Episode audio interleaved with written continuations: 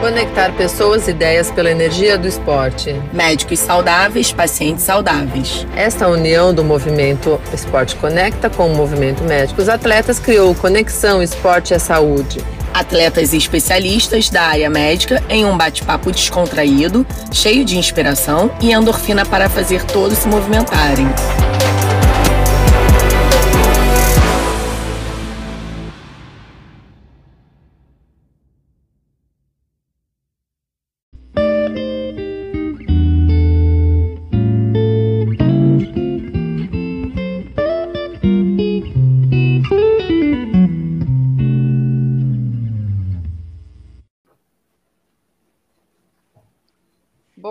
Noite, pessoal. Estamos ao vivo.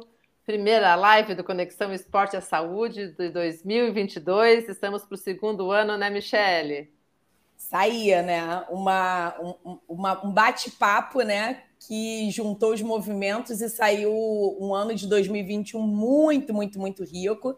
E esse ano espero que a gente consiga aí trazer as temáticas tão tão diferentes, né? E tão gostosas de serem abordadas como a gente sempre traz. Vamos que é, vamos. O ano passado foram 10 lives, esse ano, uh, se não tiver nenhuma especial no meio do caminho, né? Especial, eu digo, uma, a mais do que o planejado, serão mais 10 temas que nós vamos abordar, sempre com atletas e especialistas da área médica, da área da saúde, sobre temas aí que, que mesmo quem não é esportista, quem não é atleta, eu acho que vale muito a pena ouvir da boca de quem está passando aí por alguma é, enfermidade, como é o caso de hoje, e os especialistas aí que, além de serem uh, médicos da área, nós temos dois oncologistas aqui, né? Que hoje o nosso assunto é esporte e câncer, também são esportistas, porque é o novo foco, né, Mi, do movimento Médicos Atletas.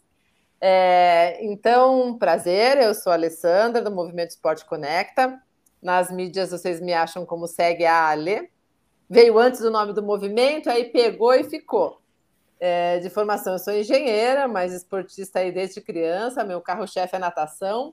Mas, Simone, já passei pelo teatro, já, já sou Ironman também, mas estou na minha fase mais aquática nesse momento, né? Uhum. E, e tentando voltar a correr, porque a preguiça se instalou. E, e junto com a Michelle, a gente forma né, o movimento Esporte Conecta com Médicos Atletas, o Conexão Esporte à Saúde. Então, eu vou passar a. a ah, antes de passar a bola para a Michelle, o que eu sempre digo por aqui pelo movimento, né? A gente inspira para movimentar. E, e o, o, meu lema é, é, conectar pessoas e ideias pela energia do esporte. Então, assim que eu cheguei através da Michelle, cheguei através da Vanusa e através de vocês também, que são as conexões esportivas aí do bem que eu digo que a gente está conseguindo uh, ampliar cada vez mais, né, Michele?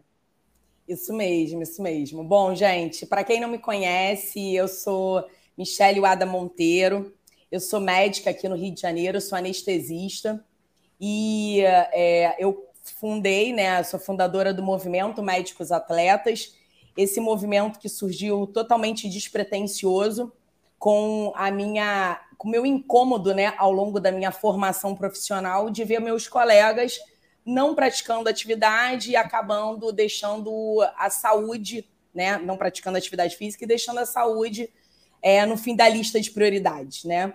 Então, foi despretensioso, eu criei o arroba médicos atletas, que é, o, que é o perfil do Instagram do movimento, e quando começou a ter um monte de, de colegas do Brasil todo que acreditavam né, nessa importância do, da atividade física na vida do profissional da saúde, é, eu decidi que isso fosse um movimento e estou unindo todo mundo aí em prol né, de uma classe médica e da área da saúde, enfim, mais saudável. O nosso lema é pacientes saudáveis precisam de médicos saudáveis. É, e, e aí a ideia é que o movimento ele é para todo mundo que acredita que a atividade física é muito importante para a saúde. Então, se você é um paciente que quer um médico saudável, né, pode seguir o movimento que vai ser super bem-vindo. Não é só para médicos, né? É para todo mundo. Prazer. Então, pessoal, bem-vindos, né? É, é, obrigada doutor Matheus, Vanusa, Simone, doutora Renata, por estar aqui com a gente, e, a galera toda que está entrando. Então, tá, tá aí na barrinha de rolagem.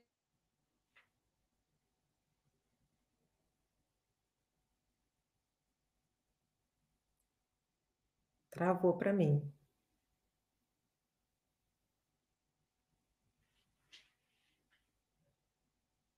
O meu tá. É, agora meu microfone estava no mudo. É, Travou para todo mundo. Bom, vou continuar aqui, né? Quem sabe faz ao vivo, é isso? Ela estava falando da barrinha de rolagem. É, o esporte, a nossa temática de hoje é o esporte como prevenção e auxílio no tratamento de pacientes oncológicos.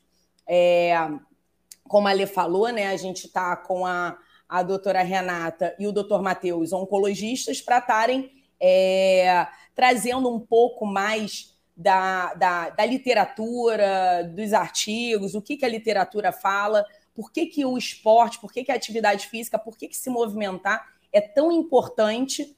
Daqui a pouco ela volta, gente. é tão importante para o paciente oncológico. E não é só isso, a gente também está aqui com duas atletas, né? Que no caso, a Simone, que é minha colega já de anos, a gente já se conhece há muito tempo, e, e também médica, mas ela hoje está como atleta, claro, ela pode falar como médica a hora que ela quiser. É, e a Vanusa, para mostrarem o outro lado da moeda. Né? É, com certeza, eu, eu, eu acredito que assim, quem esteja, quem está nos assistindo, ou se não é um paciente oncológico, conhece algum paciente oncológico. Hoje a gente sabe que, infelizmente, no Brasil e no mundo, é uma, é uma doença que está crescendo a, a, cada dia e a gente precisa de é, maneiras o mais saudável possível para estar tá prevenindo e convivendo, né? E, e, é, é uma doença crônica, então a gente tem que aprender a conviver saudável. É, é uma doença estigmatizada, então é, eu acho muito importante que seja falado e abordado e debatido esse assunto, porque, como outros, tem, outras temáticas que a gente trouxe aqui no Conexão, é, parece que alguns diagnósticos fazem com que a vida da pessoa pare e acabe, e a gente acha que não tenha mais luz no fim do túnel. E a, a, a Si e a Vanusa estão aqui para mostrar que elas são orgulho mesmo é, é, da gente tirar o chapéu e admirar essas mulheres. Eu vou pedir, então, para vocês começarem se apresentando, né? Porque enquanto a Lê não vem, é, eu vou pedir para o Matheus e para a Renata, que são os especialistas hoje, se apresentarem. Matheus, Matheus, deixa a Rê, deixa a Rê, que você está em minoria aqui. Não sei se você reparou, né? É, discussões entre as mulheres hoje, né? É. Bom, boa noite a todos. Eu queria agradecer, é uma honra fazer parte dessa live tão especial, falar sobre dessa relação de atividade física e câncer, né? Eu sou oncologista clínica, sou especializada em tumores femininos, mama e ginecológico, então é, faço também oncologia integrativa, né? Eu me especializei e desde a minha especialização em oncologia integrativa eu trouxe muito dessa, dessa relação de hábitos de vida saudáveis com o câncer, né? E a cada ano que passa as evidências são crescentes com, com relação ao benefício de ter um estilo de vida saudável e prevenção de câncer. Então, daí vem o meu interesse, né? Além de ser também, né, uma pessoa que gosta de praticar atividade física regularmente, faço de tudo um pouquinho não sou nem de perto triatleta, mas faço de tudo um pouco, gosto muito de correr, pedalar, nada, faço de tudo um pouquinho. É, e assim, com relação aos dados, né, Mi, que você falou, a gente tem dados que mostram que, por exemplo, quando a gente fala em câncer de mama, é uma droga que revolucionou o tratamento do câncer de mama, que é conhecida como trastuzumab, mostrou redução de mortalidade pela doença em 33%. Quando a gente pensa em atividade física, ser capaz de reduzir mortalidade em 40% pelo câncer de mama, então é algo que a gente não pode abrir para as nossas pacientes, e é um lema que eu realmente venho trazendo cada dia mais na minha rotina, para poder tentar fazer com que a gente motive nossas pacientes a estarem mais ativas. Isso mesmo. É, a Renata, ela é uma, uma média atleta, né? Eu gosto de me referir aos seguidores do movimento assim. Ela é uma média atleta e eu conheci por conta do movimento e dos estudos, né? A, a tem é, é, uma grande estudiosa nessa área e eu acho e, e, aplica e além de eu estar sempre vendo, né? Ela é, postando as atividades, as corridas dela, é um exemplo, né? Eu acredito que as pacientes dela se inspirem nela também, que a gente tem uma vida agitada ela, ela estuda e prega isso, né? Ela sempre está trazendo essas informações que mostram que o, o, estilo de vida saudável nos pacientes oncológicos, aliás, na vida de todo mundo, tem muito valor, tem muita diferença, né? Mas hoje aqui a gente está tá trazendo a temática do câncer. Matheus, por favor, se apresente. A Alessandra está ali mandando mensagem. Pior que a gente, eu não consigo nem porque ela que fica com a direção, que faz tudo. Eu, eu não tenho esse acesso, né? Então, coitada, eu não consigo nem responder ela no próprio, no próprio comentário, mas ela está tentando voltar. Ah, voltou.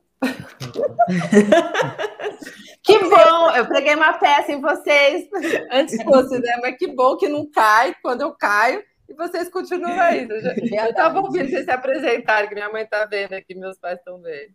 Agora é o Matheus. Então, boa noite, obrigado pelo convite, né? Sandra, Michele. Então, eu sou oncologista clínico também, igual a Renata. É, sou mais especializado hoje em dia em tumor do trato gastrointestinal, sarcoma, que é aquele tumor de osso, músculo, que é um pouco mais raro, e melanoma, que é um tumor de pele também. Né? E eu acho que o que a, a Renata falou ali é, é fundamental hoje em dia. Claro que talvez a gente tenha mais evidência e mais estudo na parte da mama, até por ser um tumor muito mais frequente, mas a gente sabe que a atividade física, é, não necessariamente virar atleta, né, mas ser uma pessoa ativa fisicamente, então isso que eu falo para o paciente, você não precisa virar triatleta igual o pessoal, mas você precisa pelo menos se manter ativo, você não precisa parar tudo por causa do tratamento, assim como não é para parar de trabalhar, nem nada disso, até porque o que eu falei com a Simone antes, que a cabeça faz toda a diferença. E esporte, se manter ativo e tudo isso influencia muito no tratamento. E hoje em dia a gente tem estudos, igual a Renata falou, não só em mama, mas em, em, em praticamente todos os cânceres que mostram que isso reduz a mortalidade, que isso aumenta o controle da doença, reduz efeito colateral do tratamento, né? Você se manter ativo durante o tratamento. Então é algo que a gente tem que conscientizar os pacientes, né? E vai muito do médico falar, porque igual a Michelle falou, é uma doença estigmatizada. Então, quando a pessoa recebe o diagnóstico, é, a vida vira do avesso, assim. Então, cabe ao oncologista, ao médico, aos amigos que estão junto falar, ó, oh, não é assim, tem que continuar, tem que, claro, talvez limite um pouco, mas tem que fazer as coisas o mais normal possível, né? Então, acho que a live aqui é fundamental para conscientizar todo mundo sobre isso. Toca o é, barco, Mica, eu não sei a não. ordem que estava aqui. Não, toca Não, o barco, o barco tá na Rê e os especialistas terminaram de se apresentar. Bom, ah, tá. é, agora são os atletas. Puxa aí, vai. Vamos, vai, vamos lá. Nossa ultramaratonista aqui.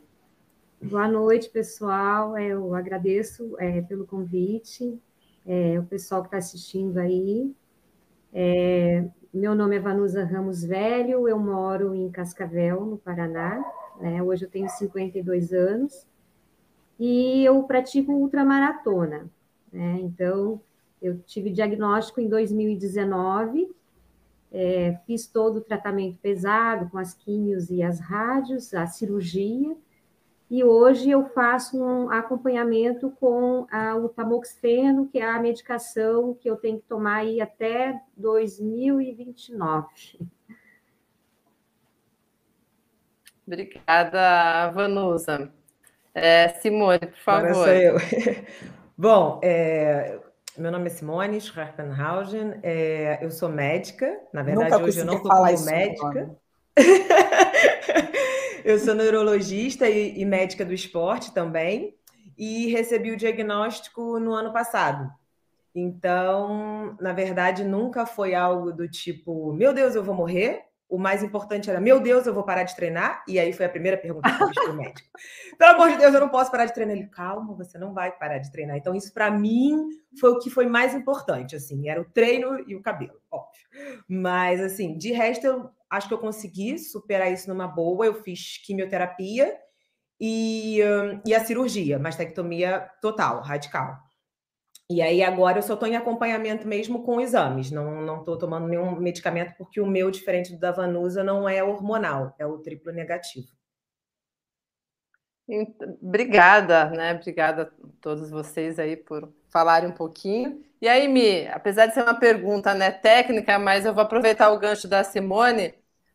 Hormonal, triplo negativo. Fale um pouquinho então da diferença do, dos tipos de câncer, ou primeiro, né, o que, que é o, o câncer que todo mundo fala, que tipo de doença é essa, e, e aí depois a gente entender um pouquinho a diferença, as duas, né, com câncer de mama, mas com uma diferença entre elas.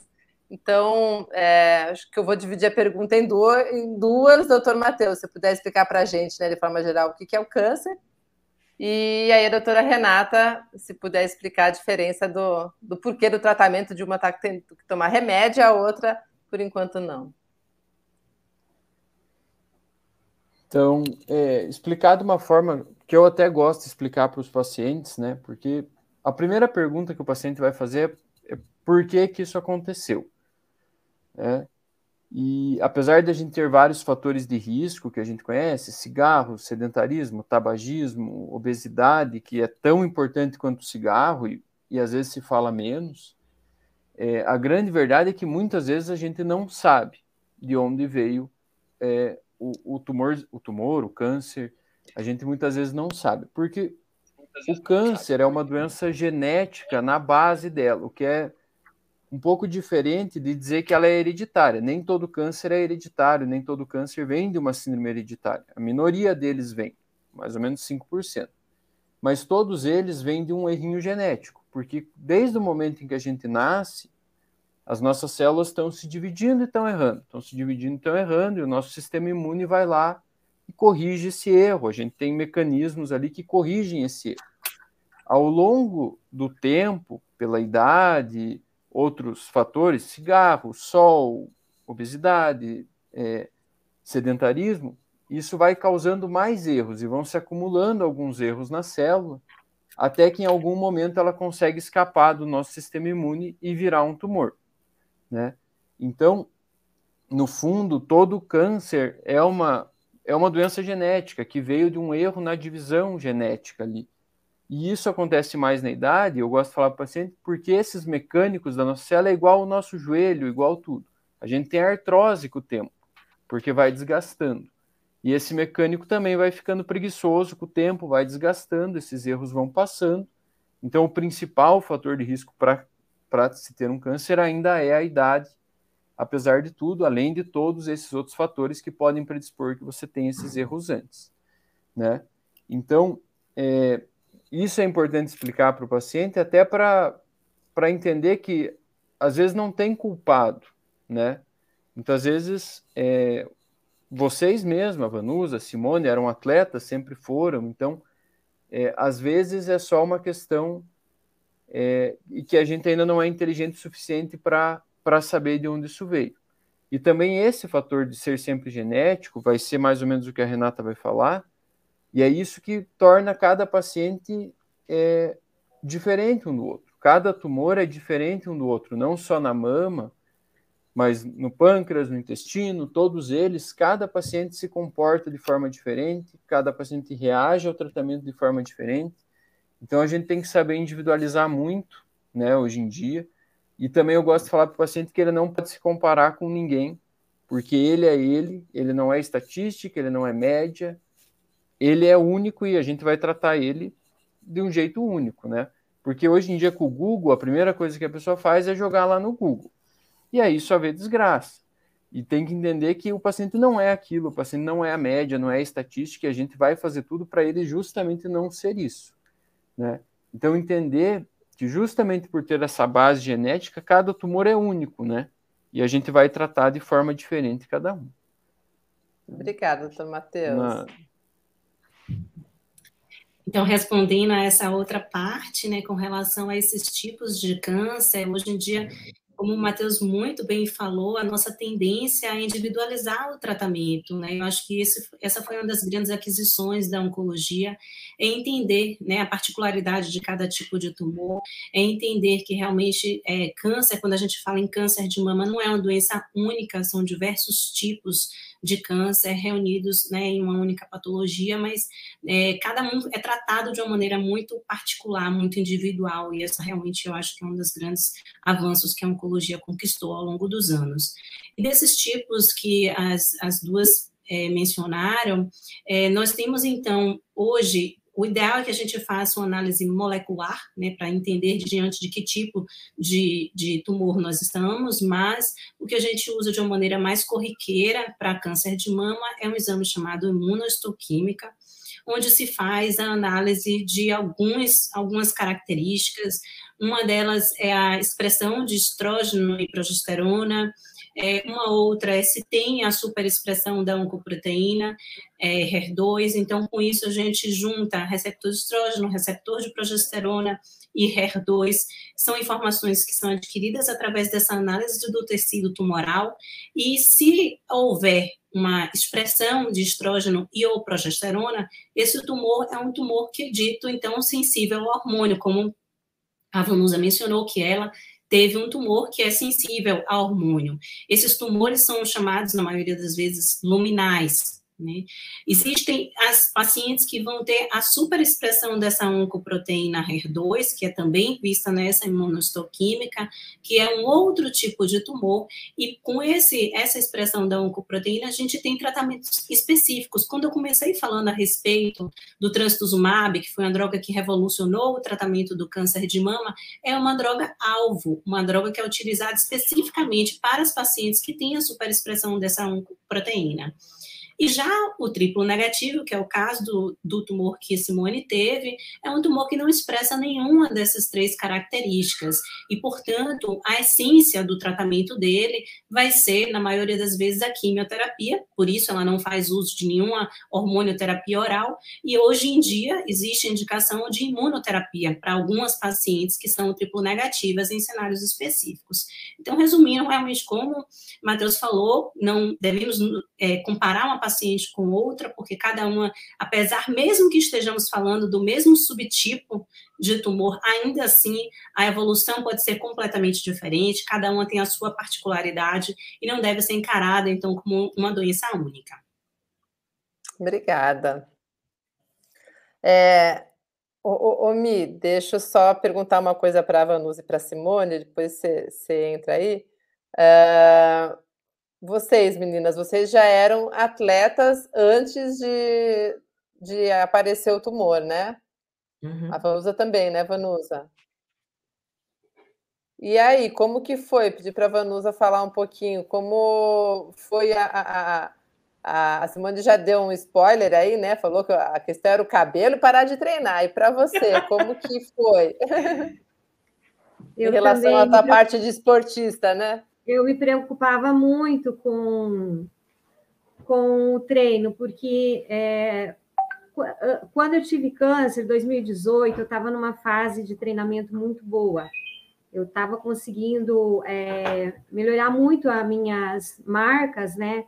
Inclusive, fiz umas 12 horas com, com uma marca de 109, 80 quilômetros em 12 horas. Baixei a minha, o meu tempo em, em maratona é, então, assim, eu estava é, tentando fazer uma 24 horas a 180 quilômetros, eu estava treinando para isso, né? Então, eu, eu, meus treinos, eu fazia treinos, é, três treinos no dia, trabalhando, né? É, porque eu, na época eu trabalhava.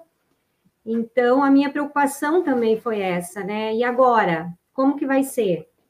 É, eu comecei a correr em 2013. Eu não sou assim uma corredora de muitos anos, né? Eu era uma pessoa sedentária, totalmente sedentária, que fumava, tive problema com alcoolismo, tive depressão com crise de pânico, onde é, a, o meu refúgio foi a atividade física. Então eu eu, eu, eu troquei o vício que eu tinha pela corrida, né? Então, a corrida, para mim, é, ele, é, ela era, uma, um, era fundamental para minha para minha mente mesmo, né? Para minha sobrevivência.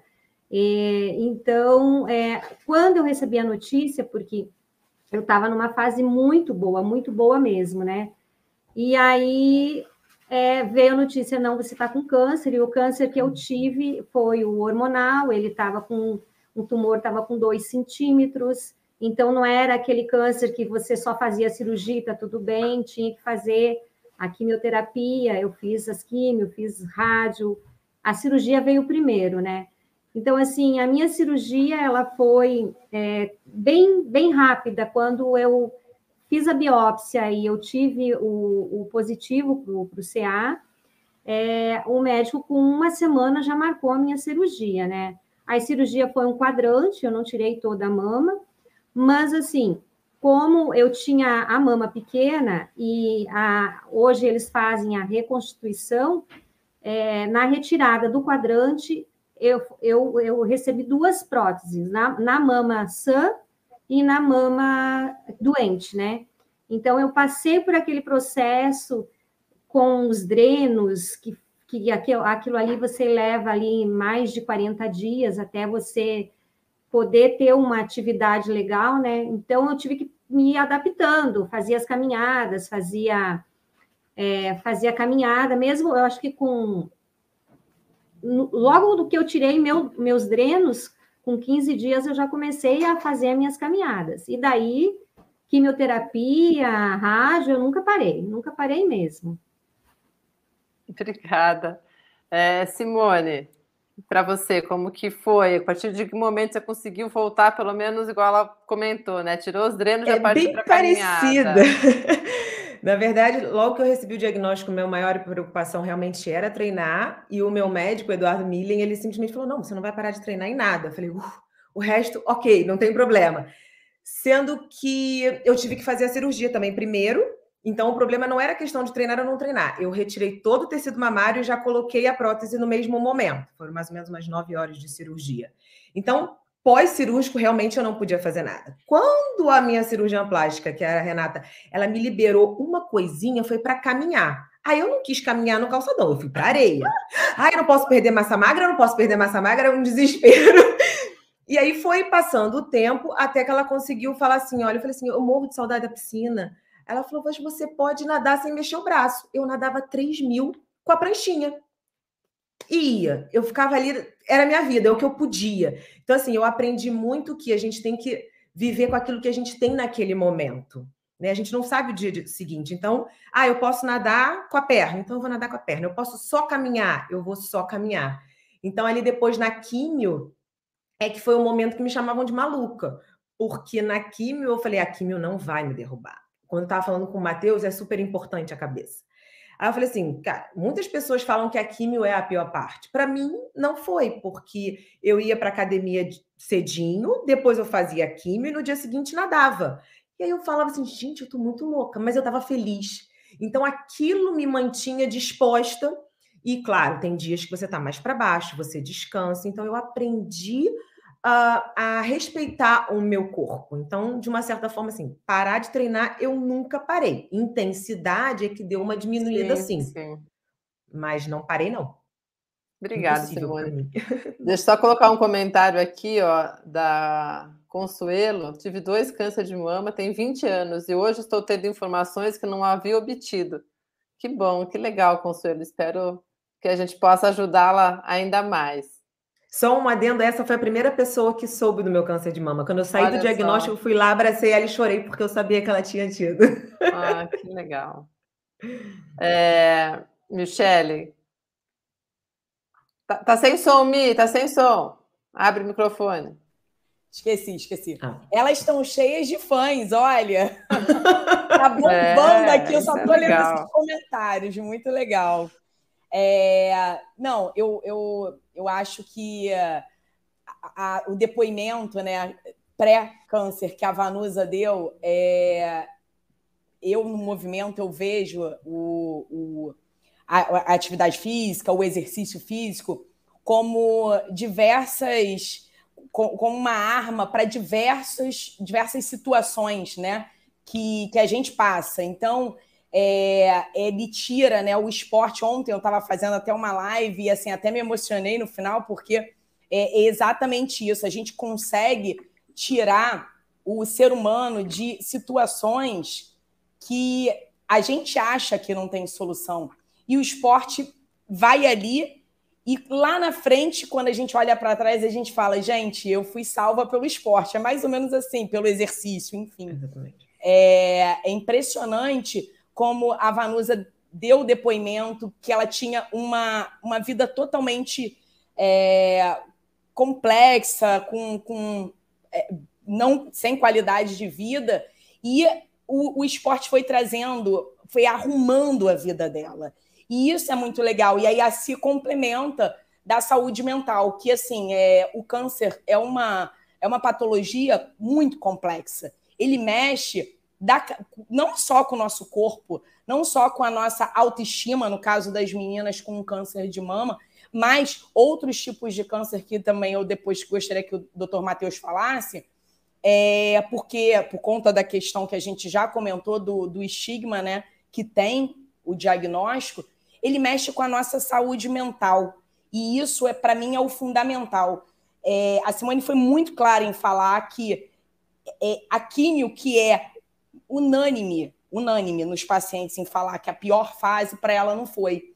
Talvez, se a gente conversar com vários outros, eu nem sei se tem estudo disso, mas conversar com vários outros pacientes oncológicos que foram submetidos a químio e separar os que fizeram, os que mantiveram uma atividade física e os que não tiveram, como é que foi essa sensação de passar por essa fase pesada? Então, assim, eu achei sensacional esse complemento das duas, sabe? Da, da do depoimento da Vanusa e da Simone. Eu acho que também o que, o que precisa ser considerado, né? Aí o doutor Matheus e a doutora Renata podem colocar para a gente que é, isso é fundamental, mas a gente está falando aqui numa live que todos já são esportistas ou atletas amadores, de alguma forma. E como que funciona para aquela pessoa que era sedentária? Aí o exercício físico vocês chegam a recomendar? É, lógico, talvez não assim tão imediato igual elas, porque afinal de contas vai estar tá mudando todo o estilo de vida. Mas isso tem entrado como uma recomendação para a pessoa. É, é, é, porque eu já percebi, né? Eu estou falando aqui, gente, a minha, a minha mãe está em tratamento de, de câncer de mama, eu estou acompanhando, inclusive estou na casa dos meus pais hoje. E, e, eu sei que tem a cartilinha, né, que o hospital dá, então a alimentação é toda aquela que a gente já sabe que é a melhor, né? É, desembale menos e des descasque mais, né? Aquela frase clássica que todas as nutricionistas gostam. Então, se preza mais pela alimentação, melhor, uh, principalmente nessa fase. Agora, exercício, como que é essa orientação para quem, uh, uh, né, não é o caso da minha mãe, ela nunca foi sedentária, mas de forma geral, para quem tem um ritmo menos acelerado de, de, exercício físico ou que não tem nada, o que vocês poderiam falar para essas pessoas? Doutora Renata. Tá bom. É, essa pergunta é super oportuna, porque nós estamos aguardando o lançamento, já foi publicado o artigo, mas vai haver a publicação do documento em português, que é um guia, na verdade, de atividade física e câncer. Recomendações Legal. para controle e prevenção né, da doença. É um documento que foi feito em parceria da Sociedade Brasileira de Atividade Física e Saúde, com o INCA, com a Sociedade Brasileira de Oncologia Clínica.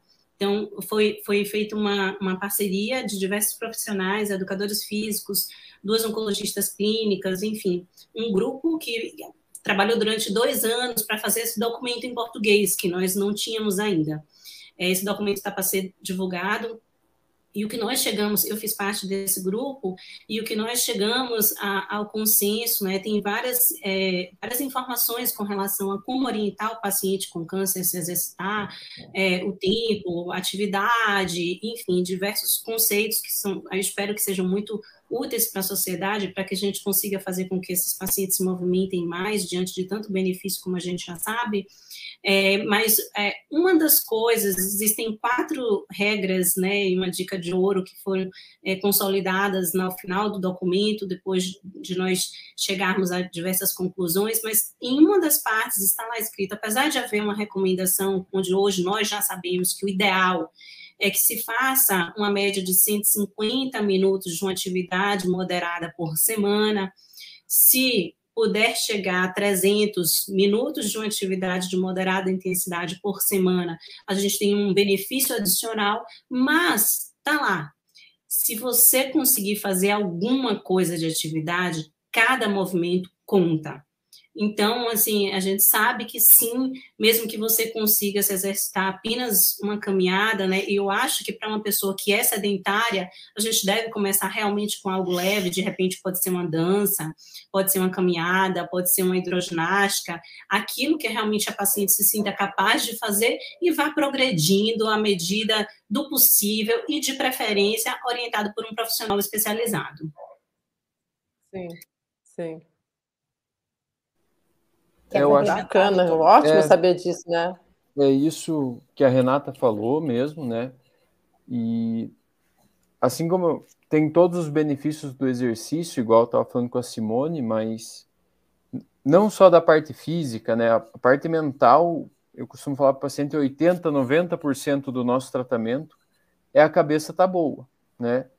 E você não mudar tanto a rotina do paciente ajuda ele a manter a cabeça melhor e ver que aquilo não é o fim do mundo. Então, é, o que eu costumo recomendar é, se o trabalho dá para continuar, continuar trabalhando, né? Até para não ficar pensando só nisso, então continuar trabalhando e na parte de atividade física, as recomendações da Renata são o que a gente faz. E se a pessoa é sedentária previamente, o que eu tento fa falar é ah, dá meia hora, anda em volta do prédio, caminha um pouquinho. E o que eu sempre também gosto de falar é que além do aeróbico, né, a químio em si, e no câncer de mama isso é mais acentuado ainda, porque às vezes predispõe uma menopausa precoce, é fazer algum tipo de exercício é, de impacto, de resistência, né, para prevenir perda óssea. Então, o que eu gosto de falar para os pacientes, e hoje em dia com a pandemia isso facilitou, é pilates, assim porque é bem individualizado. Às vezes é só você é professor, é um exercício de força que vai respeitar o limite da pessoa. Então, o que eu costumo falar é assim: ah, duas vezes por semana faz pilates, mas todos os outros dias você caminha. O que aguentar, caminha, sobe dessa escada, o que der para fazer. Né? Então, é, a gente tenta incentivar isso já na primeira consulta agora, porque a gente sabe que, além do benefício, igual a gente falou antes, eu, a Renata, é, na questão de, de, de, controle da doença e tudo isso, tem vários estudos, que é o que você falou antes ali, Michele, que já mostram que o paciente que mantém a atividade física durante o tratamento tem muito menos efeito colateral. Então, tem menos fadiga, tem menos náusea. Então, é, é fundamental que se incentive a manutenção é, da atividade física, por mais que às vezes o paciente dê uma caída que ele não quer. Então, a gente tem que dar uma, uma incentivada e, e pedir para os familiares também, mas sempre respeitando. Vai ter dias durante o tratamento, a Simone, a Vanusa devem ter passado por isso, que você vai estar mais cansadinho, que você não vai querer fazer muita coisa, aí você tem que se respeitar também, é, mas incentivar a sempre estar tentando se mexer. Ale, é, eu queria fazer uns comentários. Bom, o primeiro foi que a, a Rê colocou no final da colocação dela, e que é muito importante, né, a questão da, da orientação, né? Então é tudo su super. A gente está aqui batendo na tecla do, do exercício, da, do esporte, mas é claro que não é nada da, da, da cabeça, tem que ser tudo sob orientação, tem que estar tá todo mundo de acordo, é o profissional é, de educação física, né? No caso, o, o, o que vai orientar o, algum esporte que queira ser iniciado, enfim, ou mudado alguma coisa é, nos treinos. Da mesma maneira, o próprio médico especialista, né, o oncologista, tem que também estar ciente de tudo isso. Isso é muito importante. A gente, quando fala, né, publicamente, a gente fala para vários tipos de pessoas com várias experiências diferentes. E às vezes a gente incentiva tanto que a pessoa pega e sai fazendo. Isso eu tenho muito cuidado de falar também no movimento. E outra, uma outra coisa que eu, que eu queria puxar aqui, a Renata Dourado, é uma colega minha também de, de Marinha, e ela bota assim: por favor, falem sobre exercícios pós-esvaziamento axilar. Eu acho que é, um, é, uma coisa que encaixa, né? Porque é, a ela é amiga da Simone também, e, e ela também está né, assim, em tratamento, não é? Ela, teve... É, ela recebeu o diagnóstico agora, exatamente. Agora, então ela deve estar com essa dúvida, e se vocês puderem também dar uma auxiliada aí, se tem alguma, alguma algum exercício né, para estar tá ajudando na questão do esvaziamento e falar um pouco também. A Rê pode falar até um pouco do esvaziamento, o que, que acontece quando tem esse esvaziamento. Bom, é, existiu durante muito tempo essa preocupação, na verdade, existia uma recomendação que as mulheres que fizeram esvaziamento axilar, esvaziamento axilar é um procedimento que é feito durante é, o procedimento da, da cirurgia da mama, Existem algumas mulheres que têm a, o comprometimento de gânglios na axila pelo tumor e que precisam esvaziar a axila. Primeiro que hoje em dia a quantidade de mulheres que precisam efetivamente esvaziar a axila, fazer esse procedimento, é muito menor, porque hoje em dia se faz um procedimento muito menos invasivo, que é o pesquisa de linfonodos sentinela, que você faz uma retirada de os três linfonodos apenas, com um risco muito menor de complicações, porque quando se tem o esvaziamento axilar, a preocupação era de ter aquele linfedema, que é o, aquele braço inchado, que todo mundo já deve ter visto em algum momento, né, pacientes com aquele braço inchado, e que muitas vezes é de difícil tratamento realmente. Durante muito tempo havia essa recomendação de que mulheres que eram tratadas com esvaziamento axilar, elas não poderiam fazer exercício físico. É, existia até uma, um, um, número mágico de não pode pegar mais do que dois quilos naquele braço que foi tratado. Enfim, e hoje em dia, realmente, a gente sabe que é extremamente seguro né, para a mulher que fez o esvaziamento axilar praticar atividade física. É recomendado que se faça, sim, a atividade física para essas pacientes, inclusive como forma de prevenção do linfedema. Então, a gente precisa ter. Só um minutinho que eu vou abrir aqui, porque tem uma criatura querendo sair. É, já, já vi que, que, os cachorros estão presentes, né? A Vanusa já teve dela passeando por aí. Me perdoem, mas buzinaram aqui. Imagina. então, é extremamente seguro fazer. Inclusive, existem mulheres. Eu tenho um paciente que é, foi mastectomizada bilateral, ela fez o esvaziamento axilar e ela me convidou para remar com ela, né? Então, foi o primeiro momento que eu tive contato com o remo e ela, assim, me de, super me deixou para trás. Então, assim, ela realmente, né, é, eu que estou acostumada a treinar, ela me deixou, assim, bem, bem para trás. Então, é, existem grupos de mulheres com câncer de mama que fazem remo hoje em dia, né? Então, é um, um realmente considerado seguro praticar atividade física recomendado, claro que com tudo, como a gente disse, sob supervisão. Então, não é uma pessoa que de repente acabou de sair da cirurgia e vai estar lá fazendo um movimento sem uma orientação adequada, mas de uma maneira supervisionada, de forma progressiva. E existe, inclusive, nesse documento que vai ser publicado, essa observação com relação à segurança da atividade física para as pacientes que fizeram esvaziamento axilar. Aqui, Michele, só, né, que você falou dos outros tipos de câncer também, que tem uma dúvida, como eu faço mais gastrointestinal, que às vezes o pessoal ainda também tem muito medo, em relação à bolsa da colostomia, né? Tem pacientes que às vezes ficam com bolsa de colostomia ou ileostomia, e isso também não é contraindicação nenhuma hoje em dia a realização de atividade física, claro que tem que ser supervisionada, é, mas eu tenho pacientes que jogam tênis com a bolsa de colostomia, que fazem natação, Hoje em dia tem bolsas que se adaptam, colocam uma cinta, nem aparece, então não impede o paciente de fazer nada. Com o tempo também o paciente aprende a conviver com aquilo, ele sabe mais ou menos o horário que aquilo vai funcionar, então se tem uma vida quase normal, né? Então, também tirar um pouco o estigma da bolsa de colostomia. Claro que é, tudo vai ter uma adaptação, mas hoje em dia a pessoa consegue fazer praticamente tudo, mesmo é, tendo usando a, a bolsinha.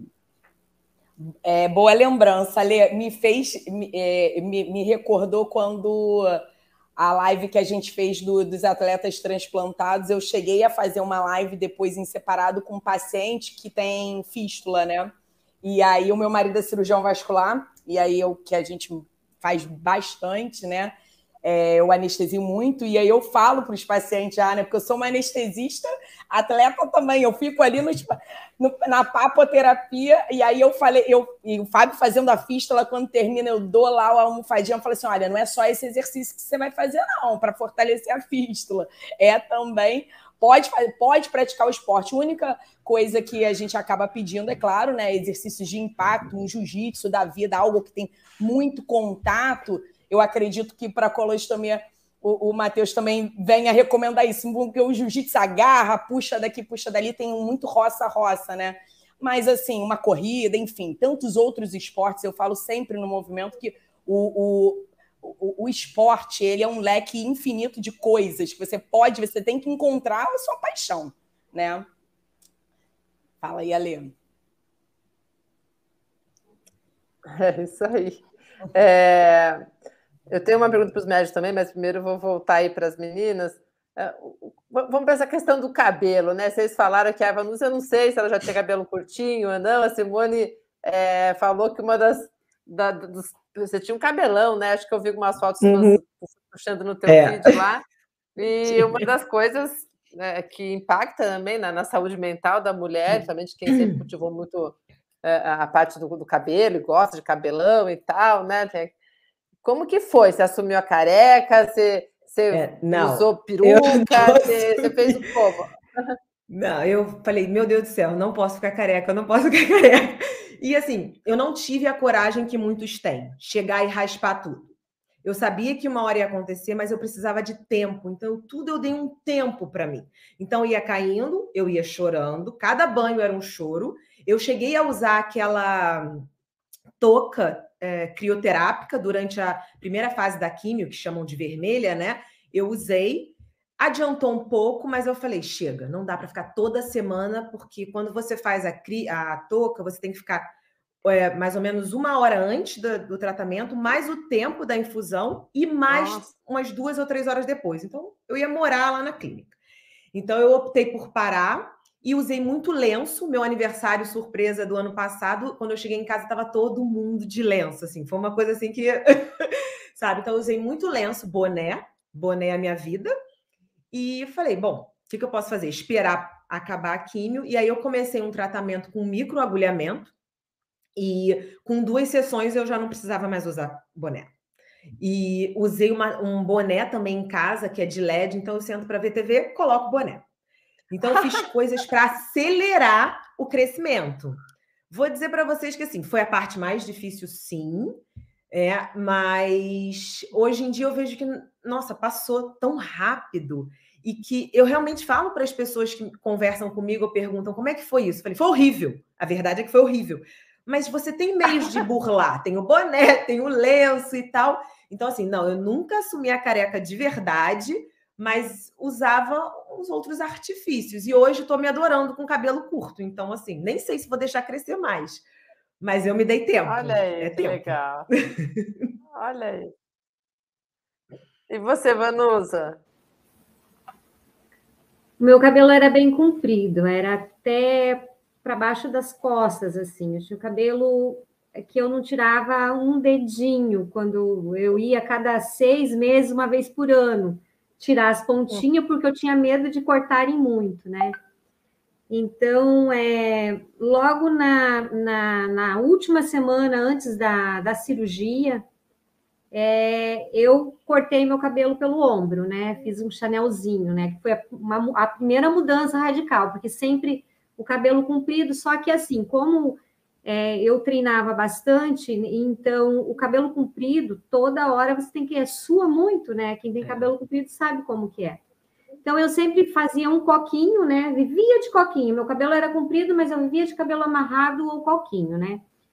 E aí, com a primeira quimioterapia que eu fiz, eu não fiz quimio vermelha, eu fiz seis de, da, de uma. É, é, agora eu não vou lembrar o nome, mas era, era, era duas medicação que o médico falou para mim que com 10, 12 dias. Deve ter sido, não? Ciclos, ciclofosfamida e dosetaxel. É uma coisa. Eu acho que é isso aí, essa mistura dessas duas aí. E aí, é, com o médico falou para mim: ah, duas semanas, nem isso, você vai perder os cabelos. Aí passou dez dias, né? Meu cabelo firme ainda. Falei, ah, aqui não vai cair nada. E, tá, o médico tá errado, né? Eu sou atleta, não vai cair cabelo, né? Aí, assim, quando começou a cair, ele não vai caindo de pouquinho. Quando ele começa a cair, você passa a mão assim e, pum, tira um, tom, tom. É de monte que cai. Ele é, parece que ficou podre e, né? E aí, o que acontece? Quem está assistindo a live vai começar a quimioterapia, é, a primeira sensação do couro cabeludo é, é uma ardência, é um incômodo, é uma coceira, é uma coisa que queima, sabe? Até você perder todo aquele cabelo. Então eu pensei, não, eu não vou ficar sentindo isso até cair tudo o cabelo, vai cair tudo. Então chamei uma amiga minha, Janice, que foi uma pessoa muito especial no meu tratamento que hoje é a pessoa que treina comigo, que faz longão comigo, que a gente faz, a gente treina sozinha, eu e ela aqui, então a gente tem que fazer treinos longos, a gente sai, vira o dia treinando juntas, né? E ela passou a máquina para mim, né? Passou a máquina e aí me libertei, né?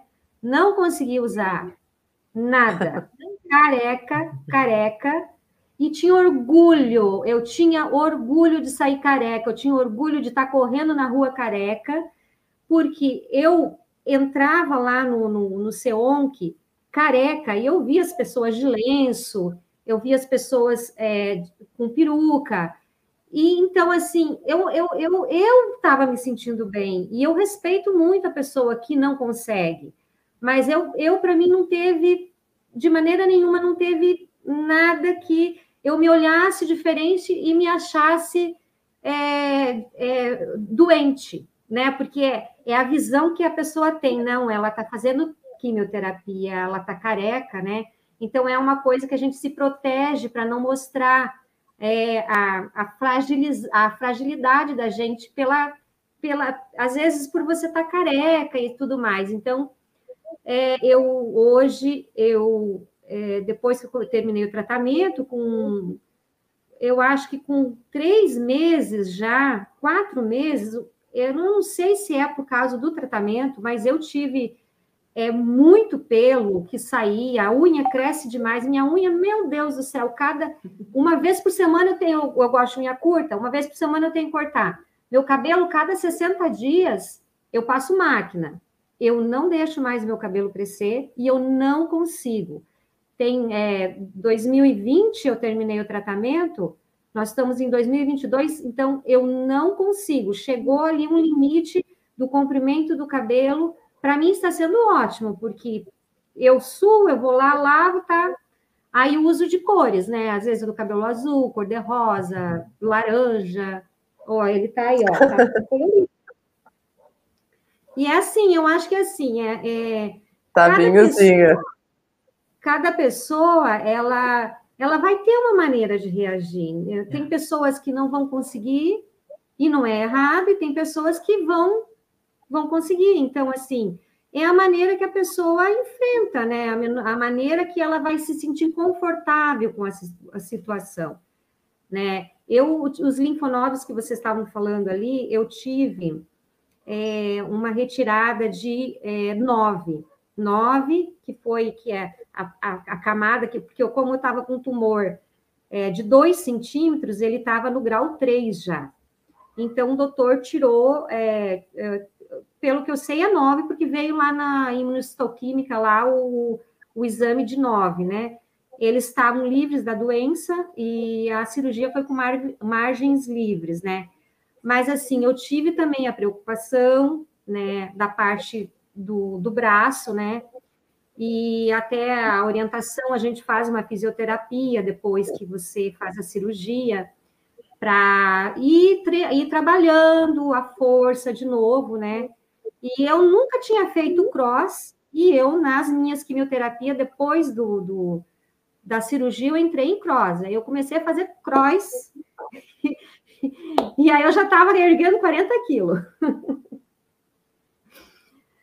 Mas foi uma coisa muito boa, porque aí a força que eu não é tinha a força que eu não tinha antes do câncer, eu comecei a ter, porque eu atrás. Comecei eu comecei a desenvolver, entendeu? Porque eu tinha muito medo de daqui a pouco perder a força, ficar é, sem a força do braço, enfim. Eu falei, não, como treino, a gente sabe que treino a gente faz para ter uma performance, eu também comecei a trabalhar com a parte de de braço, tudo com orientação, tudo com, com a, o profissional ali, é, gradativamente aumentando é, os pesos, né? Mas assim, eu me senti super bem fazendo cross, né? Tava até fazendo é, é, aquela, aquele exercício que você fica de cabeça para baixo lá na, na parede, eu estava fazendo até isso, né? Mas é porque assim, na época Olha só. Eu, eu passei a, aqui no, no, Paraná, no inverno, ele é uma, é uma época muito fria e chuva aqui no Paraná, onde eu moro, né? Então, ali, mês de junho, julho, é, foram meses assim que eu tinha dificuldade para sair correr na rua. Por quê? Porque eu ia me molhar, porque não era bom eu me molhar, porque eu estava na fase de de quimioterapia e a imunidade ela, ela cai mesmo, né? Então eu, eu me eu ia daí para o cross, aí eu ia fazer na esteira ou alguma coisa assim, não saía. Eu me cuidei nesse sentido de durante o tratamento evitar a parte de, de, de chuva, pegar friagem, pegar muito sol. É, eu, eu cuidei isso, né? Não porque falei, não, eu faço ultramaratona e eu estou fazendo tratamento e, vai, e, e, eu vou continuar fazendo tudo o que eu fazia. Não, é que nem a, a, a Simone falou. É, eu fiz, é, já eu diminuí a, a, o volume, eu diminuí a, o volume, o volume e tive os cuidados, volume, né? Eu fiz com dois dias da minha primeira quimioterapia, eu estava com 39 dias de cirurgia eu fiz uma prova de 24 horas em Toledo, aqui no Paraná. Então, é, eu fiz essa prova, o médico, o médico que, que, que me cuida, que me, que me atende, ele era corredor, ele era praticante de atividade física, então ele era o meu incentivador também, né? Todas as vezes que eu tinha alguma prova para fazer, eu pegava orientação com ele, doutor, eu posso fazer? Teve uma prova no Rio de Janeiro, que era uma prova de 24 horas, eu, ele não me liberou, não me liberou para fazer, porque a prova eu iria, eu já estava fazendo as radioterapias, né? E eu teria que pegar praticamente o dia todo embaixo do sol. E quando a gente faz radioterapia, principalmente essa parte da mama, é, o, o próprio médico da rádio orienta evitar o sol, evitar o sol é, durante esse período que a radioterapia ela é uma ela, ela não é tão agressiva que nem a quimioterapia, mas quando chega lá no finalzinho dela, a pele, mesmo que você faça todos os cuidados que você tem que fazer, judia bastante, né? Então, é, eu tinha que evitar o, o sol e o calor extremo naquela região ali. Aí ele não me liberou mas essa de 24 horas, que foi no meu segundo, no, no meu segundo dia da minha primeira quimioterapia, eu não sabia nem o que, que ia acontecer comigo, qual que era o sintoma que eu ia ter, né? Eu fiz a quimioterapia na quinta, minha primeira, no sábado eu fui para a prova, e eu consegui fazer a prova, fiz ali na época 60 quilômetros andando, né? E então, assim, na época, para mim, essa prova foi é, era algo que eu precisava fazer, era algo que eu, eu, eu precisava entender a, o que, que eu iria conseguir diante de um desafio tão extremo, com a medicação que eu estava naquele momento, até onde que a minha mente ia poder ajudar a levar, porque o corpo já não tem, né? O corpo, você tem as dores no corpo com, com a medicação, elas são severas, né? Então, assim, é, o ser humano ele tem uma capacidade mental que é fora do comum. É, e isso a gente só descobre quando a gente precisa usar. É, uh, falar isso agora, assim, é uma coisa assim que é fácil falar. Nas vezes que eu fazia minhas quimioterapia, a primeira coisa, quando eu tinha quimioterapia para fazer, eu levava meu tênis, eu levava o meu protetor solar, eu levava uma roupa é, é, fresca, né? E saía da, do hospital com a minha armadura e ia para a rua. Ia para a rua por quê? Eu precisava suar, eu precisava eliminar aquela medicação quanto antes. Então, eu entendia que quanto mais eu suava, menos reação eu ia ter no meu organismo, e foi o que funcionou para mim, porque se eu saísse lá do tratamento, lá, cinco horas de medicação na veia, e viesse para casa e deitasse na minha caminha e ficasse esperando chegar as dores, chegar o enjoo, chegar todo aquele mal-estar, ele ia vir. Então, o que que eu pensava? Eu vou sair daqui e eu vou, eu vou suar. Eu vou suar duas horas, três horas, caminhava, não conseguia correr muito, né? E eu suava, e aquele, aquele suor ali, automaticamente, a sensação que eu tinha do, do pós a medicação, que ela vai ali, depois de para mim era assim, com três dias é, a, o efeito ficava mais forte. Com o segundo, o primeiro dia da medicação não era tão desagradável. Segundo e terceiro dia era mais forte, porque aí, mesmo tomando medicação para para náuseas, né, a gente não consegue sentir cheiro de comida, a gente é, fica muito sensível para isso, né? e as partes da as partes das, das dores do corpo, né? O corpo dói, dói, né? Perna, é, é, são umas dores que é da, da própria medicação. Então, o que eu fazia, né? E eu, eu, eu, eu conversava com o médico sobre isso. Cada vez que eu fazia a, a mais atividade, menos reação eu tinha, mais eu passava por aquela fase e daí tinha outra para fazer, e era assim, e foi todas elas que eu fiz, eu fiz assim, sabe? Então ajudou muito, atividade física, a corrida, é, o, o, foi uma coisa muito importante. O movimento em si, né? No meu tratamento, eu digo que foi uma peça fundamental no meu tratamento, foi atividade física. Ô, Simone, você, você também chegou a fazer. Oi, quer falar, Aline? Fala, Monteiro. Então, você, em relação Não, é, pode perguntar, é perguntar para a Simone mesmo.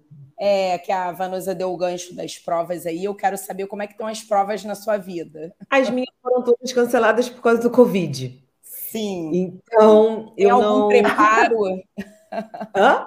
Tá fazendo algum preparo para alguma prova? Não, na verdade, As eu peguei Covid. voltando. É, as provas estão começando a voltar. E a minha próxima prova seria, porque eu estou tendo uma responsabilidade diferente do que eu teria antes. Antes eu ia falar, não, eu vou fazer. É o Iron Full que eu tenho agora. Só que, como eu tive o Covid, eu acho que o Covid piorou mais a minha situação. Então, eu estou pensando é, realmente em adiar essa prova e fazer um meio Iron. Inclusive, o meu mastologista, ele virou triatleta depois que me teve como paciente. Eu falava tão oh, bem do triatlo. Olha só que ele... show! e ele tá fazendo e me manda, às vezes, os treinos dele, falando: Meu Deus do céu, tá melhor do que eu, ferrou. então, assim, eu acho que essa parte de você, às vezes, acha que está influenciando só sua amiga, e na verdade não, não é isso. Você, até o próprio médico, você pode influenciar. Então, assim, eu vi que antes eu, as pessoas falavam: Nossa, Simone, você treina, como é que você faz isso? Às vezes eu ia para o Marcílio, eu tinha que estar lá às sete pontualidade militar, e eu quatro horas saía para correr antes, porque eu não conseguia ir trabalhar sem fazer uma atividade física. Então, eu já era assim. Então, na época da químio, o que eu sentia, como a Vanusa falou, é sem a atividade eu vou ficar pior do que eu tô. Então, mesmo que eu fizesse em baixa intensidade, aquela sensação de estar tá me movimentando, cansada eu já ia ficar. O medicamento já fazia isso comigo. Então, era um cansada feliz. É um cansada porque fez ou um cansada feliz? Então, eu estava sempre por estar cansada, mas feliz pelo, pelo treino que eu tinha feito. Então, assim, era uma superação? Sim. Não era a mesma intensidade, mas era muito gratificante. Acabar, e às vezes eu tirava uma foto e falava, meu Deus, eu treinei de verdade. Então, não era tre um treinamento de mentira. Então, eu me sentia muito uh, viva. Acho que a palavra é essa, eu me sentia viva. Então, em nenhum momento eu, não, eu nunca fiquei doente, eu tive uma doença, né? Na verdade, eu coloquei até nome neles, é, o nome deles era Billy Willy, que eu tinha dois, na mesma mama, mas eram dois.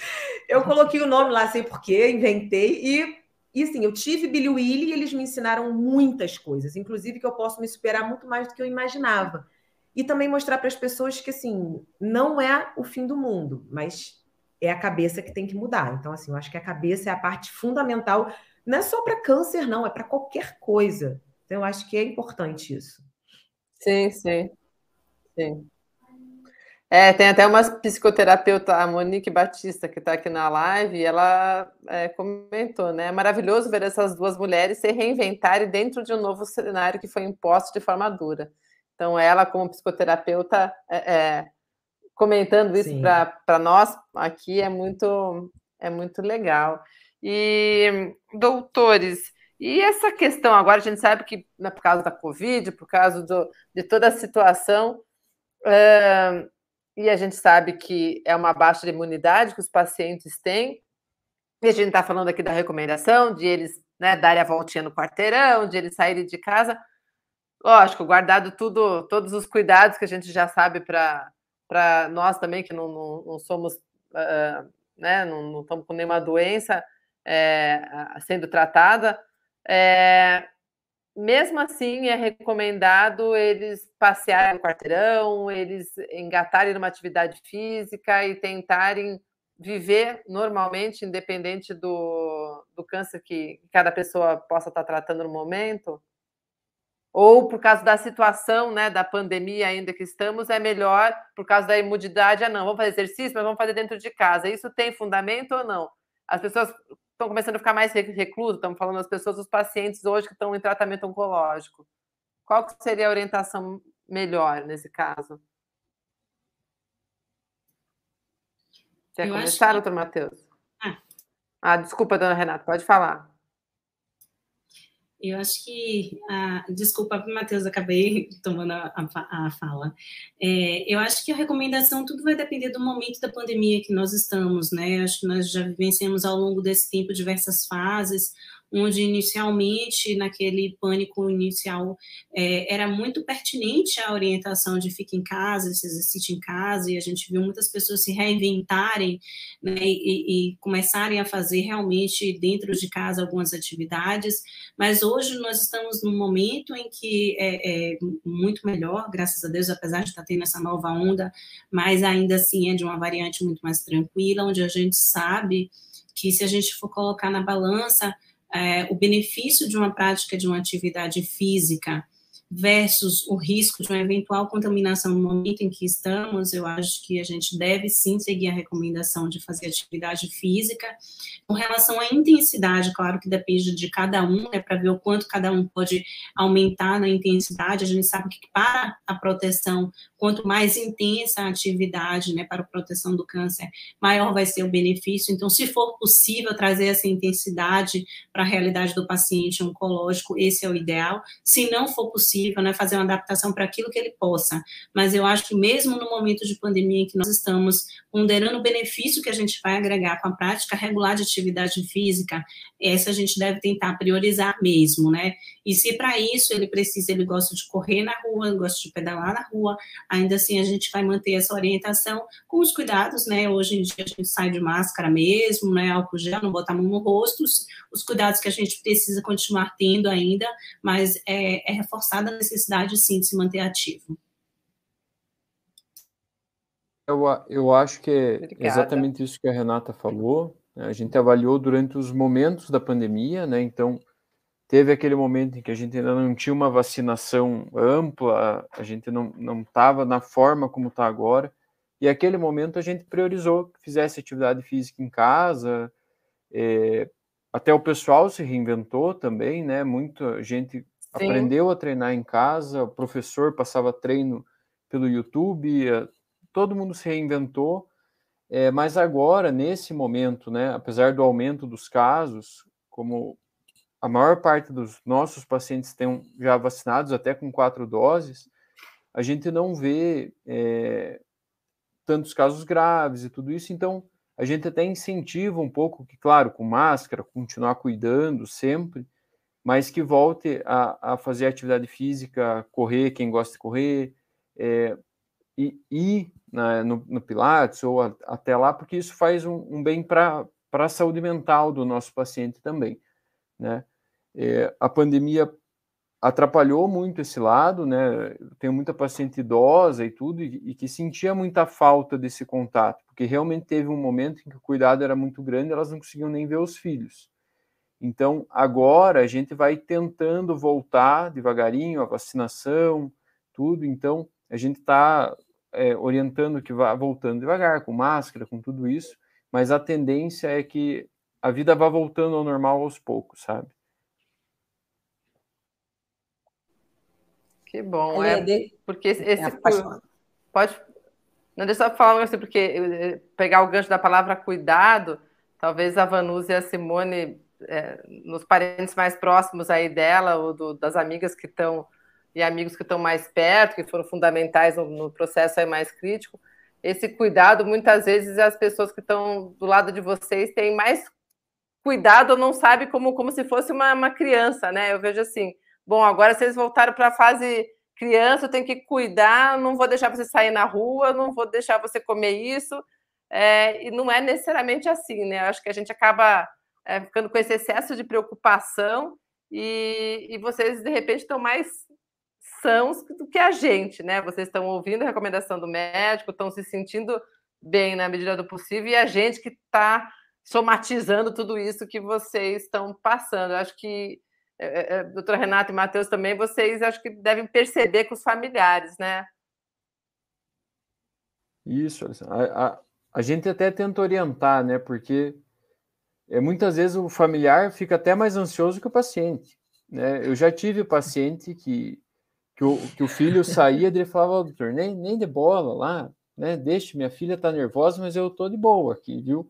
Pode então, é, a gente tenta abordar o filho junto, né, principalmente por essa questão, porque é algo, filha, às vezes mais ainda, porque tem um lado maternal, que é essa coisa da comida, de ah, tem que comer, tem que fazer isso, tem que fazer aquilo, e às vezes o paciente se irrita mesmo, dá briga na família de, de não se falarem mais lá, que o paciente não é, aguenta mais. Simone já, já, já brigou com alguém.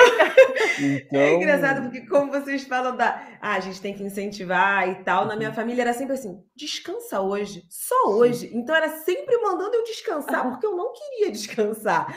Mas a alimentação, eu acho, realmente eles ficam mais em cima mesmo, porque às vezes é. também a gente não quer comer, né? É, exatamente. Mas às vezes também não precisa, né? Porque daí querem que é, você também. coma igual um condenado lá, não precisa né? Então, é, a gente sempre tenta falar junto com os filhos, sabe? Principalmente nas primeiras consultas, no dia que vai começar a químio, reunir, orientar todo mundo junto da questão da alimentação e tudo, é, para não ter essa ansiedade. Porque, igual vocês falaram no início, é, é uma doença que traz muito estigma, então cada um, às vezes, mesmo dentro da mesma família, interpreta de um jeito e a gente precisa saber abordar isso, né? É, já tive filho que não queria que contasse para o pai que ele tinha um diagnóstico, e o velhinho fingia que não sabia, mas quando o filho saía, ele falava: Doutor, não sou bobo, né? Eu sei o que está acontecendo, mas finge para o meu filho que eu não sei, só para ele não ficar triste. Então, a gente tem que saber abordar a família e conversar com todo mundo assim. Mas é normal. Eu acho que você está falando por causa da tua mãe, mas é normal que você fique ansiosa e querendo cuidar muito. Mas cada um vai ter um momento ali e, e vai se adaptando, fica tranquilo. Olha aí, Alice consultando aí. É, tem que aproveitar, né? Eu, eu consegui levar ela, dar uma, uma voltinha de um quilômetro no parque, Barigui, viu, doutor Matheus? Ele que está aqui em Curitiba. Isso aí. Não, e, eu queria. E a, e a, Renata tem um exemplo, né? Pegando o que a Simone falou antes de médico virar triatleta, e a Renata falou que foi remar, né?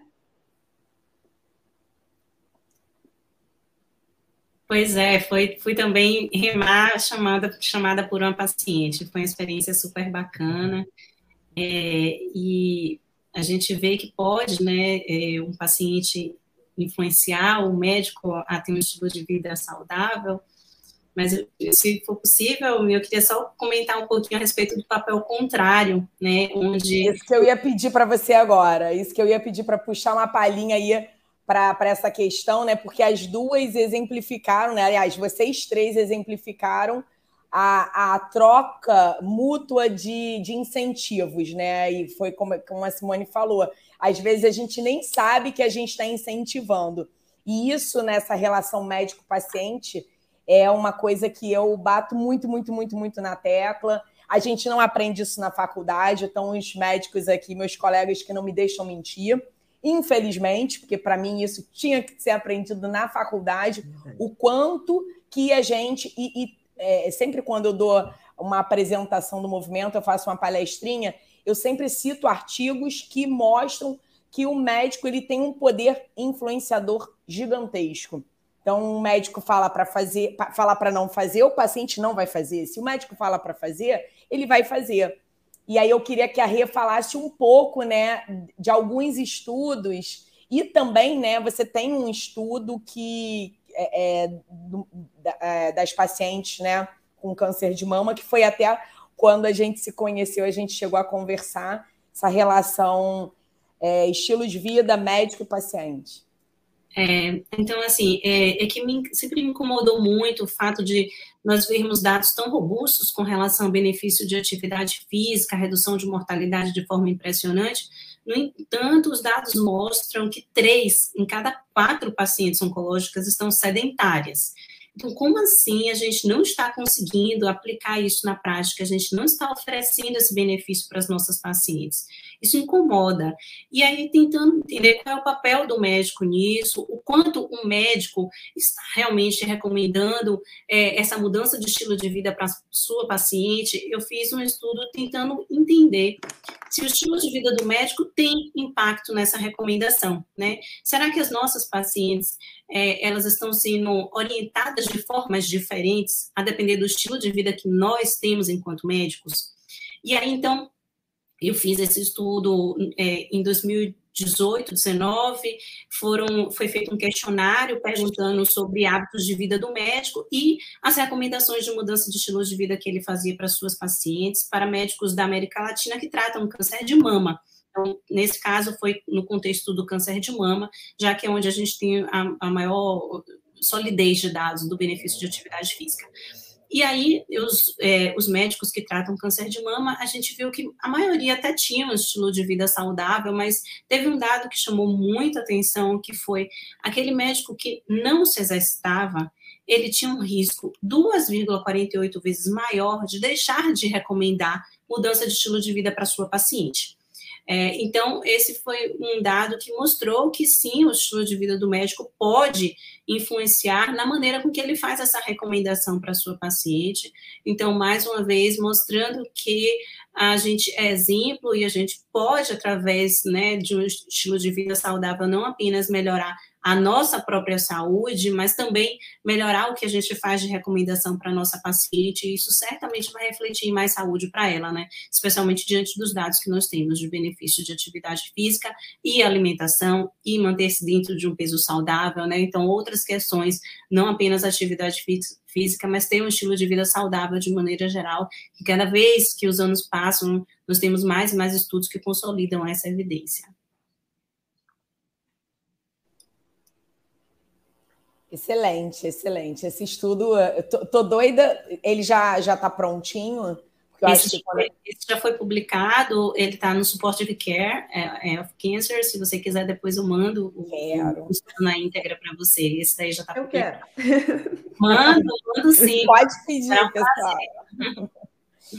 É, o, o, já no, no movimento, né, a gente fez em 2020 e é, iniciamos em 2020 e finalizamos ele, publicamos na revista da Associação Paulista de Medicina, é, um, porque nessa mesma, é, é, isso que a, que a Rê falou foi exatamente a minha angústia e conforme o movimento foi crescendo, eu fui me interessando mais em saber se o médico brasileiro era ou não era sedentário, se ele praticava, como é que era essa prática de atividade física na vida do médico nas diferentes fases da vida, né? E aí a gente é, do movimento, em parceria com Exercises Medicine, a gente conseguiu fazer um estudo que também está disponível, né? Só pedir que eu, que eu envio, onde a gente conseguiu, através do formulário, é, para médicos espalhados no Brasil todo, para 1.215 respostas, em torno de 70% dos médicos nesse, nesse formulário da na nossa pesquisa é, não praticavam atividade física. E a gente chegou a, no final né, a perguntar em relação à recomendação, se recomendavam atividade física. É, no Brasil, a gente não encontrou estudos brasileiros que estudem médicos, a, a, prática de atividade física na vida do médico brasileiro. E aí a gente teve que pegar muitos estudos estrangeiros. E lá, lá nos estrangeiros a gente viu que é muito diferente, é totalmente cultural. É, dentro do próprio Estados Unidos, é, uma, tinha um estudo sensacional só com mulheres médicas, com um N de mais de 10 mil mulheres médicas, é, médicas mulheres, que, que 97% delas eram praticantes de atividade física. Em contrapartida, tinha estudo que batia os 70% de médicos que não praticavam atividade física. E a gente viu também no nosso estudo que é, a formação médica no Brasil ela influencia muito. É, a gente perguntou né, da, da, da prática da atividade física para esse médico ao longo do formulário, na época do pré-vestibular, né, na época do de antes da, da pré-faculdade, na época da graduação, da residência e no pós-residência, e foi caindo. E isso piorou ainda mais com a pandemia, que a gente ainda fez uma avaliação pré pré não, é pré-pandemia e per-pandemia, porque o estudo foi na época bem do do, da pandemia comendo solto. Então, assim, é, a gente vê o quanto o, o, o médico tem uma vida é, profissional que, que prejudica, né, digamos, que se ele não souber, se ele não tiver uma disciplina, se ele não priorizar a saúde, isso vai ficando é, no final da lista. Só que a recomendação, é, na, na, no nosso estudo, né, quando a gente perguntar é, você recomenda atividade física? Você é, acha importante recomendar atividade física para o seu paciente? Mais de 90% disseram que sim. Ou seja, a gente precisa, além de saber, a gente aprende na faculdade que é importante, mas sem aquela questão do é, é, incentivar a prática, né? Não só na teoria, tem que ser na prática. Foi exatamente o que a Rê falou. Eu acho que eu acho que disso, Michele, é interessante. A gente está na PUC aqui de, de, Curitiba, a gente reformou o currículo acadêmico agora é, tempo, a gente incluiu que... esse período para atividade física do aluno, né? Então, Isso. porque é algo que não, não tem. Você vai, cursinho, faculdade, daí entra na residência, que é aquela loucura, e apesar de você saber o benefício, você ia deixando, né? Então, no currículo agora, que a gente reformou, a gente incluiu períodos ali é, específicos para isso, né? Inclusive juntou com o pessoal da educação física para incentivar que faça é, junto até no período ali entre as aulas para que vá fazer atividade física lá dentro, porque a gente sabe que se você só der o período livre, o pessoal não vai fazer atividade física, vai fazer festa. Então a gente incentivou é. para fazer entre as aulas ali. E, e, parece que, é claro que veio a pandemia e deu uma bagunçada em tudo, mas parece que esse semestre que está voltando ali, o pessoal está está começando a fazer mais e estão até gostando, porque eles veem que estressa menos, vai mais tranquilo para aula depois e todo o benefício além do físico que a atividade física faz. Então... Sensacional. Fala, a Alessandra travou, eu acho. Travou de novo. É, ela ia falar alguma coisa, eu acho que era do Paraná também. Olha, é, eu tô tá vendo que eu tô travando, eu liguei até meu celular do lado aqui. Pode falar. É. Eu já sei o que, que você eu vai falar, da hora. Direto. Voltou? Eu estou travando direto, mas eu estou vendo que vocês estão conseguindo tocar. E não, para a gente, né? É, é o bate-papo.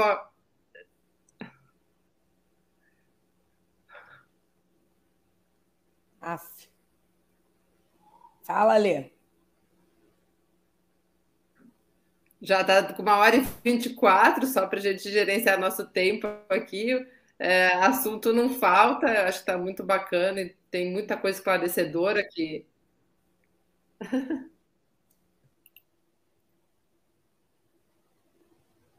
É, eu acho, é, ela travou de novo. Não, gente, eu acho que ela quis dizer que a gente precisa, a gente precisa, é, não, eu acho que ela voltou. Voltou, Alê? Quer falar ou posso falar? É, eu vou.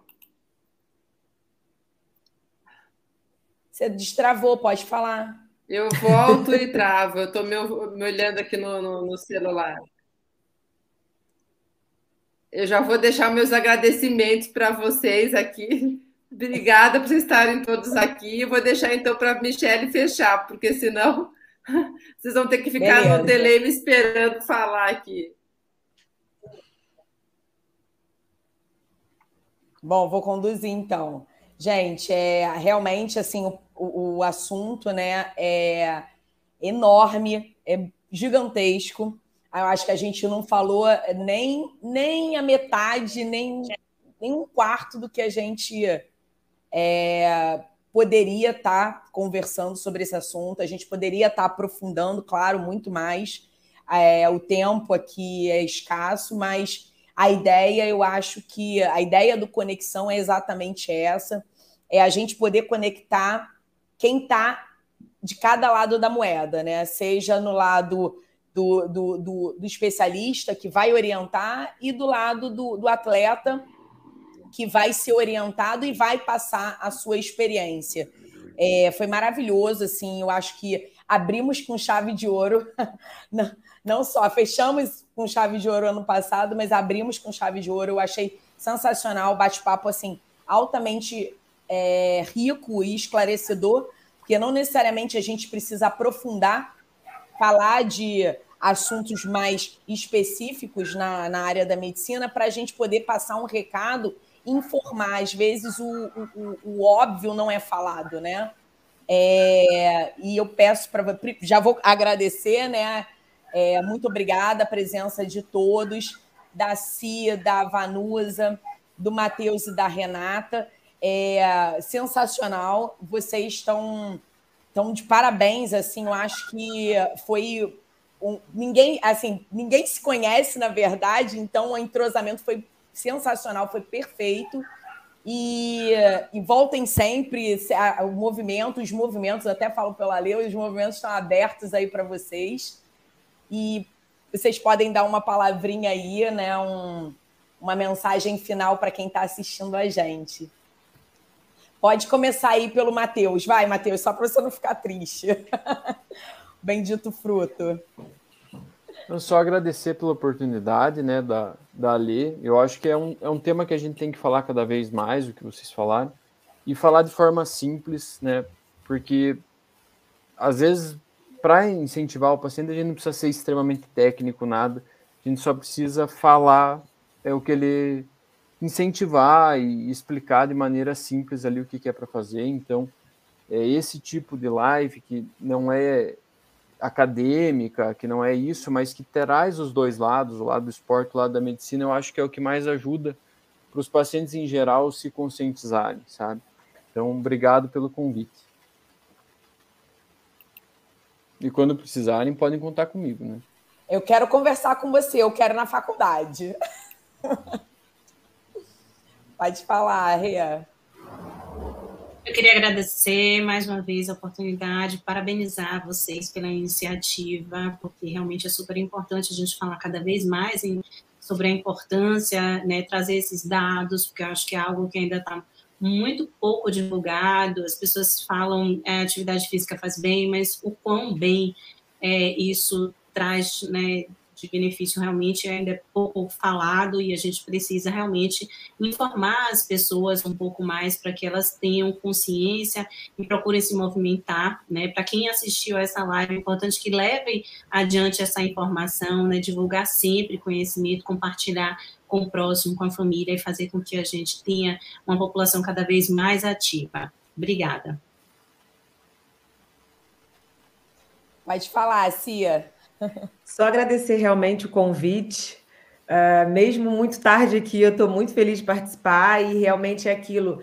Você falar para uma amiga uma coisa, mas você falar para um que alcance um número maior de pessoas é importante. Então, assim, falar para mim de esporte é eu amo, é o que eu amo fazer e ainda falar que ele pode beneficiar no tratamento do câncer e de qualquer outra doença, então isso para mim não tem preço. Então eu queria agradecer muito a Lê, Mi, muito obrigada por terem me convidado. E aí, Vanusa? Então, eu também, né, agradecer por estar aqui, esse bate-papo, é, ter o tempo dedicado aí do, dos médicos é, também é muito importante. E eu coloco duas, duas coisinhas é, importantes aí para quem está passando por tratamento. Uma é que depende da gente é, da parte da gente a força para tentar vencer. Então, tudo que puder fazer para se ajudar, se alimentar certo, eu sei que tem horas que não dá vontade de comer nada. Procurar se alimentar, procurar fazer uma atividade, procurar ter uma vida saudável. É, isso depende de você. Isso vai depender só do paciente se ajudar. E a outra, confiar no médico. Um médico que está lá cuidando do teu tratamento, ele não ficou estudando por porque é um, uma profissão que ele é uma profissão como qualquer outra. A pessoa que estuda para medicina e que está ali se é, aperfeiçoando e, e, fazendo vários cursos, tentando salvar vidas, e a oncologia hoje em dia é uma das coisas mais delicadas que tem, porque muitos pacientes morrem na mão do, do, do, médico. O médico chega a um ponto que o paciente chega e o médico não tem muita coisa para fazer. Então, assim, confiar no, no teu médico, confia no tratamento que, que o médico está dando para você, porque ele não está ali é, dando a, é, fazendo receitinha para um e para outro tudo igual cada paciente é uma vida, cada paciente é, um, é, é, uma, é uma coisa que ele luta. O médico luta muito para te curar. Ele luta, é o que ele mais quer, é ele pegar um exame e olhar assim, ó, não tem mais nada. Então, assim, é, essa é a mensagem que eu quero dar. Duas coisas. O que depender de você, para você fazer, e o que depender de você confiar, confia no médico. Ainda bem que a Lê se despediu. Olha aí, caiu é. de novo. Ela estava prevendo já. Pior que. Ah, voltou. Pior que eu acho que quem encerra é ela. Voltou para encerrar. Travou. Olha, que eu consiga salvar aqui. Rezem aí, porque. Ai, Salva, tu tem que mandar Ai, essa live. Uma amiga minha está aqui. Obrigada, Roberta, por estar aqui. Todo mundo já se despediu, Ale. Tem que salvar. Salve. Por favor. É, eu vi, eu não, eu vi, porque eu estou com o celular aqui do lado para poder ouvir. Eu vi que vocês falaram fluentemente. Eu que estou aqui, que nem estátua, fico brigando, brincando de fantasminha, entro e saio. É.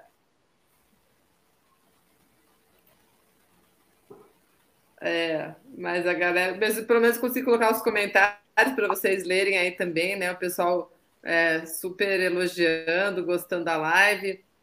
o depoimento de vocês, a, a nossa iniciativa aqui. Então, muito obrigada e vamos encerrar, então, né?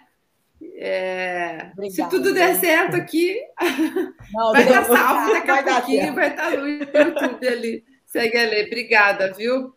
Obrigada tchau, a vocês. Tchau. Gente, boa tchau. noite. Boa noite.